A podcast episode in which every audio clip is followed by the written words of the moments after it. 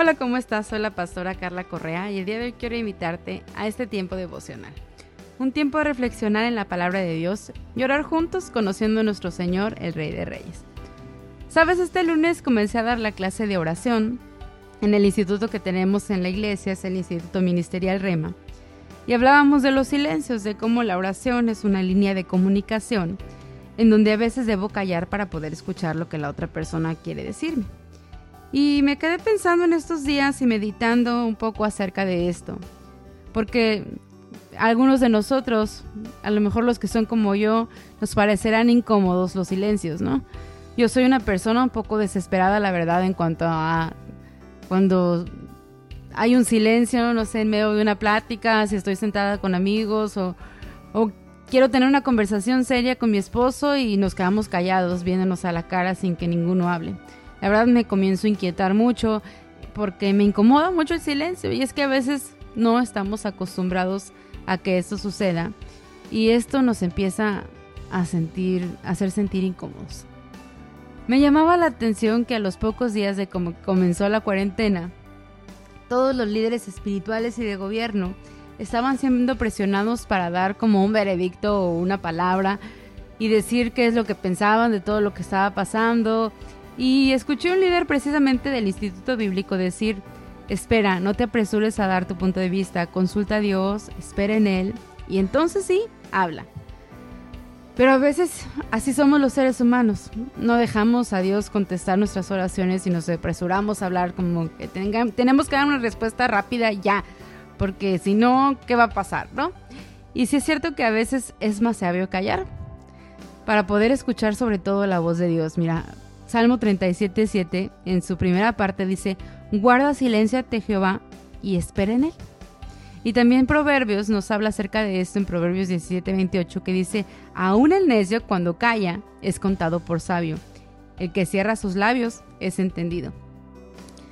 Quiero que profundicemos sobre todo en el Salmo 4.4 que dice, meditar en vuestro corazón estando en vuestra cama y callar. Y luego viene una palabra que se llama Selah. Es el Salmo 4.4. Esa palabra Selah es precisamente un silencio, como cuando encontramos esto en las partituras musicales, ¿no? Tú encuentras el signo que significa ahí silencio. Pero literalmente también significa detente y escucha. O en otras traducciones también lo ponen como pausa y reflexiona. Pero me gusta más la de detente y escucha. Porque es importante que tú en ese silencio aprendas a escuchar la voz de Dios. No solamente hables y hables y hables y hables, sino que en cada oración tú esperes un tiempo a escuchar qué es lo que Dios quiere hablar de ti. Claro, no vamos a quedarnos callados durante todo el tiempo de nuestra oración, sino que en medio de nuestra oración y clamor a Dios por lo que estamos viviendo, sobre todo hoy en día, debemos esperar a que Dios nos hable y escuchar su voz. Ahí mismo en los salmos podemos ver cómo el salmista le pedía a Dios que no guardara silencio porque estaba esperando una respuesta, sobre todo cuando sus enemigos venían detrás de ellos, ¿verdad? El Salmo 83, 1 dice, oh Dios, no guardes silencio, no calles, oh Dios, ni te estés quieto. ¿Por qué? Porque había una desesperación también en este salmista, decir, Señor, no calles, necesito una respuesta ya, me urge una respuesta. Y así pareciera últimamente, después de tantos meses de cuarentena, podemos decir, Señor, necesitamos una respuesta ya. Pero a veces simplemente Dios espera, está esperando que tú guardes silencio un poquito, te calmes de todo ruido que está a tu alrededor y escuches qué es lo que quiere hacer en este tiempo. Porque es difícil para nosotros esperar porque estamos acostumbrados a respuestas rápidas, ¿no? En diciembre, por ejemplo, fui con mi esposo e hijos a, la ciudad de Saltillo, que es una ciudad no muy concurrida como la ciudad de Monterrey, que es donde vivimos nosotros. Y pasamos a comer a una plaza comercial, específicamente en el área que se le llama comida rápida, ¿no? Y nos sentamos para ir cada uno a comprar lo que le gusta, porque no a todos nos gusta lo mismo, y unos tienen antojo de pizza, otros de hamburguesa, otros de sushi y otros de gorditas. Y cada uno fue a diferentes lugares de comida rápida. Y cuando regresamos a juntarnos a la mesa, los cuatro notamos la misma situación. Parecía que nadie ahí tenía prisa.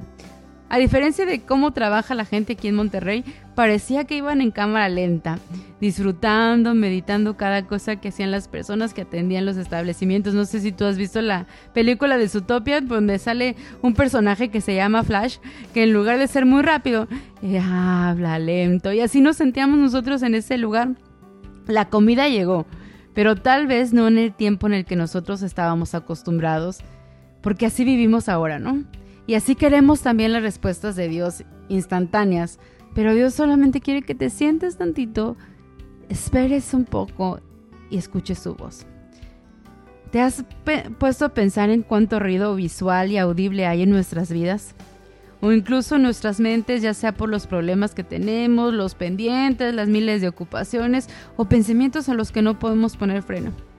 Es importante que dediquemos un tiempo de silencio a Dios para esperar oír lo que Él tiene que decir y entonces poder poner acción a lo que Él necesita. Debemos orar, esperar en silencio su respuesta y si Él también guarda silencio, aunque nos empecemos a incomodar como este salmista que dice, Señor, ahí vienen mis enemigos, por favor, no te estés quieto. Yo sé que a veces nos vamos a incomodar cuando tú guardes silencio y Él guarda silencio también en medio de la oración, pero espera un poco más porque Él responderá. Su palabra nos da la promesa, ya lo hemos leído en Lucas 18, versículos 7 al 8, dice, ¿y acaso Dios no dará justicia a sus escogidos que claman a él día, no hará justicia a sus escogidos que claman a él día y noche? ¿Se tardará en responderles? Os digo que pronto les hará justicia, pero cuando venga el Hijo del Hombre, ¿hallará fe en la tierra? Ten fe y espera en Dios, porque no tardará, ya viene la respuesta a esa situación que estás orando. Solo escucha, no te apresures a hablar todo el tiempo, deja que Él te responda. Es como cuando platicas por lo regular con una señora, y te lo digo porque yo soy de esas señoras que te preguntan algo, pero ellas mismas se contestan. Me pasa mucho con mis hijos, que nada más se quedan viendo con cara de, entonces, ¿para qué me preguntas, mamá, si tú sola te contestas, no? Así somos con Dios, le hablamos, le damos la respuesta y nos vamos y no nos detenemos a escucharlo. Pero a veces David en los salmos derramaba su corazón ante la presencia de Dios y había momentos en que las palabras salían sobrando. Por eso encontramos esa palabra en los salmos, sobre todo también en el libro de Habacuc, pero también en los salmos Selah. Lo único que podía hacer David o el salmista en esos momentos era guardar silencio. Las palabras salían sobrando. Aprendieron a meditar, a reflexionar y a esperar en Dios. David aprendió a escuchar su dulce voz y como lo describe Elías en su conversación con el Señor en Primera de Reyes 19, 11 al 13, su voz es como un címbalo apacible. Mira, vamos a leer eso. Primera de Reyes 19, versículos 11 al 13 dice, y él le dijo, sal fuera y ponte en el monte delante de Jehová. Y aquí que Jehová pasaba, y un grande poderoso viento que rompía los montes y quebraba los peñas delante de Jehová, pero Jehová no estaba en el viento. Y tras el viento un terremoto, pero Jehová no estaba en el terremoto. Y tras el terremoto un fuego, pero Jehová no estaba en el fuego. Y tras el fuego un silbo apacible y delicado. Y cuando lo oyó Elías, cubrió su rostro con su manto, y salió y se puso a la puerta de la cueva, y aquí que vino a él una voz diciendo, ¿qué haces aquí, Elías? Así es como pudo tener una conversación con el Señor, cuando entendió que él no estaba en todo el ruido que había a su alrededor, estaba en ese silbo apacible y delicado. Entonces debía callar y prepararse para escuchar su voz. Saber escuchar es una habilidad que todos debemos desarrollar si queremos tener éxito. Además refleja humildad y respeto a la otra persona. Si tú aprendes a quedarte callado y esperar lo que la otra persona dice, esto refleja que somos humildes y respetuosos. Sobre todo nos pasa en las conversaciones agitadas, ¿verdad? Entre matrimonios o entre familiares o cuando está una situación complicada. Lo mismo pasa con Dios, demostremos humildad y respeto a su presencia y aprendemos a escuchar su voz en medio de toda esta situación que estamos pasando. Sabes, Jesús también tomaba tiempos en que se salía un poquito del ruido a su alrededor y se apartaba a lugares desiertos para escuchar la voz del Padre.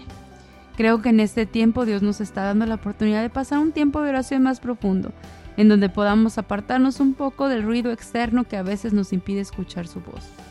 Hoy tenemos la oportunidad de ser una generación conectada con Dios que tiene fe, que pelea la batalla en oración y espera con paciencia las instrucciones de nuestro capitán. ¿Estás de acuerdo? ¿Por qué no oramos? Señor, tú eres hermoso. Siempre nos enseñas algo distinto y me sorprende cómo eres tan dulce y suave para hablarnos, Señor. En verdad, tú eres bueno. Ayúdanos, Señor, a profundizar más en nuestras oraciones contigo. Que no sean solo monólogos en donde hablamos y nos respondemos nosotros mismos sin dar lugar a tu consejo, Señor. Queremos ser humildes y temerosos de tu presencia porque tú eres un Dios todopoderoso, el Dios todopoderoso. Además sabemos que no tardarás en responder. Trae, Padre, tu pronta respuesta a la situación que estamos pasando las naciones, Señor. Levanta una generación que te busque desde lo profundo. Señor, ven y tócanos. Ven y toca ahí en medio de cada hogar. Gracias Espíritu Santo, ven y tócanos, Señor. Ven y consuela, Señora, a cada familia que ha perdido un ser querido, Señor. A cada familia que está sufriendo por un enfermo. Espíritu Santo, abrázalos.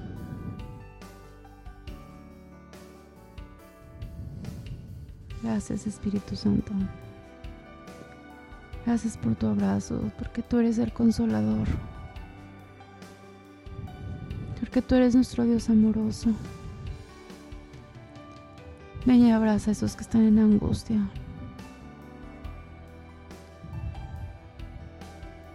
Tú eres ese siervo apacible. Ven a traer paz a cada corazón, Señor, en el nombre de Jesús. Trae esa paz. Señor, podemos percibir que tú estás pasando alrededor de cada uno de los que están escuchando este devocional. Puedo sentir, Señor, tu presencia rodeándonos, Señor, tocando, abrazando, consolando. Gracias, Espíritu Santo, por tu amor. Gracias, Espíritu Santo, porque tú nos estás visitando en este día, Señor. Más, Señor, tócanos más, Señor. Queremos sentir más tu presencia, Señor. Quita todo temor de nuestros corazones, que podamos sentir con seguridad tu presencia en este día, Señor. Y gracias, gracias por tu presencia que trae paz, que trae consuelo, que trae restauración. Gracias, Espíritu Santo, por esa restauración que estás trayendo en nuestras vidas. Por tu amor porque recibiremos, Señor, la respuesta a cada uno lo que necesitamos, Dios. Sigue obrando en cada, en cada vida, en cada corazón, en cada familia. Te lo pedimos en el nombre de Jesús. Amén y amén. Sigue así, sigue orando, sigue leyendo, sigue adorando a Dios en el transcurso del día y gracias por escuchar este devocional. Recuerda compartirlo para hacer de bendición a otros. También recuerda que tú puedes bajar las aplicaciones de podcast o Spotify. Puedes buscarnos como pastores Carlos y Carla López y ahí te puede aparecer el devocional todas las mañanas. Te aparece ahí y puedes accesarlo gratuitamente. Te invito también a que vayas a las páginas de Mamá Virtuosa y Tabernáculo de Fe en Facebook e Instagram. Si no lo has hecho, regálanos un like o síguenos. Que tengas un muy bonito día. Te mando un abrazo.